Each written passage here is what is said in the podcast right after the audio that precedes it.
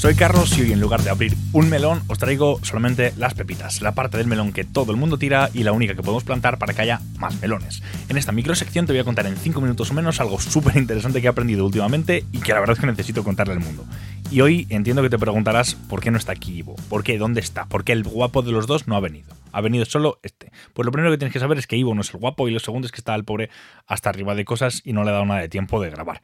Entonces, claro, como no le ha dado tiempo de grabar, me ha parecido un tema súper interesante del que hablar, el tiempo.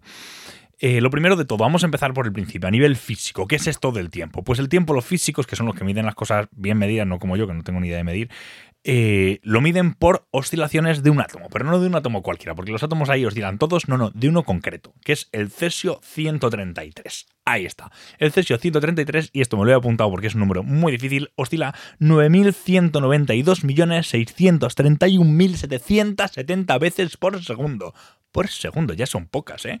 Tela pues eh, me parece increíble que siempre oscila esas veces, que no es que digas, bueno, una más, una menos, no, no, exactamente esas veces por segundo. Y de hecho esto es en lo que se basan los relojes atómicos, porque miden las oscilaciones y en base a eso hacen segundos, y por eso son súper, súper precisos. Entonces, en base a esto empezamos a pensar en el tiempo. Yo lo primero que siempre cuando pienso en el tiempo es cómo yo veo, cómo yo tal las cosas. Lo primero que tienes que saber es que ya vas con retraso. Si eres un humano, vas con retraso. Tienes unos 80 milisegundos desde que algo pasa hasta que tú te das tiempo. ¿Te das cuenta? Porque vivimos, vivimos con retraso, somos unas máquinas imperfectas. Somos muy imperfectos. Y luego se nos quejan los gamers, no, es que tengo 5 milisegundos de ping. Pibe, que tienes 80 milisegundos en tu vida. Vale, vamos a empezar por el principio. Antes de nada, la luz, ¿de dónde nos viene la luz? Pues ahora mismo, salvo, bueno, yo ahora tengo focos, pero si no tienes focos, la luz viene del sol.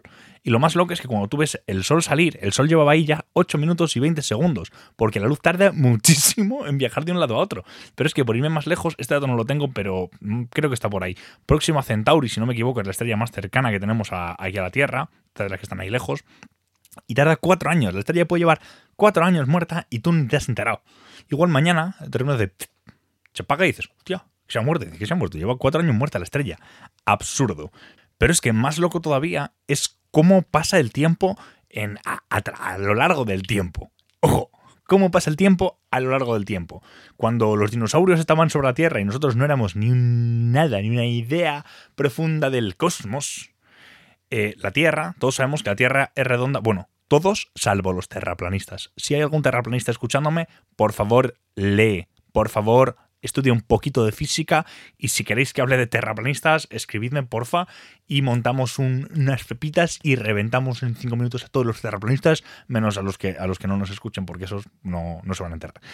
Lo que decía, la Tierra es redonda y cuando los dinosaurios estaban sobre la Tierra, eh, la Tierra giraba pues alrededor del Sol. Pues es que un año en la Tierra duraba 370 días. Pues los días eran más rápidos y la Tierra pues giraba un poquito más rápido. Pero la gravedad de la Luna, como va trayendo a la Tierra, hace que la Tierra gire más despacio. Y ahora los años duran, sorpresa, 365 días. Nuestros días son un poquito más largos y, los años pues, más cortos, porque el tiempo es el que es y no, no lo podemos doblar. O sí. Y esto es doblemente loco. ¿Sabéis la teoría de la relatividad de Einstein? Todo el mundo habla de ella. Básicamente te dice que el tiempo pasa más eh, despacio cuanto más rápido vayas tú. Dicho de otra manera, si tú estás en la cima del Everest y yo al nivel del mar, básicamente tú vas a ir un poquito más rápido porque estás más alto en tu velocidad radial, va a ser más grande. Pues un año para ti son 15 microsegundos menos que para mí.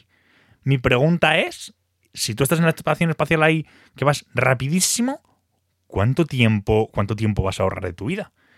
Y una cosa todavía más loca es que llevas casi 5 minutos escuchándome hablar del tiempo, mientras tanto no hacer nada. Así que en lugar de hacer nada, comparte este podcast con todo el mundo. Recuerda que estamos en todas las plataformas de podcasting y si nos falta alguna, me avisas y yo mismo lo subo. Venga, vámonos, venga, hacer cosas, hacer cosas. Que el tiempo vuela, chicos, que el tiempo vuela.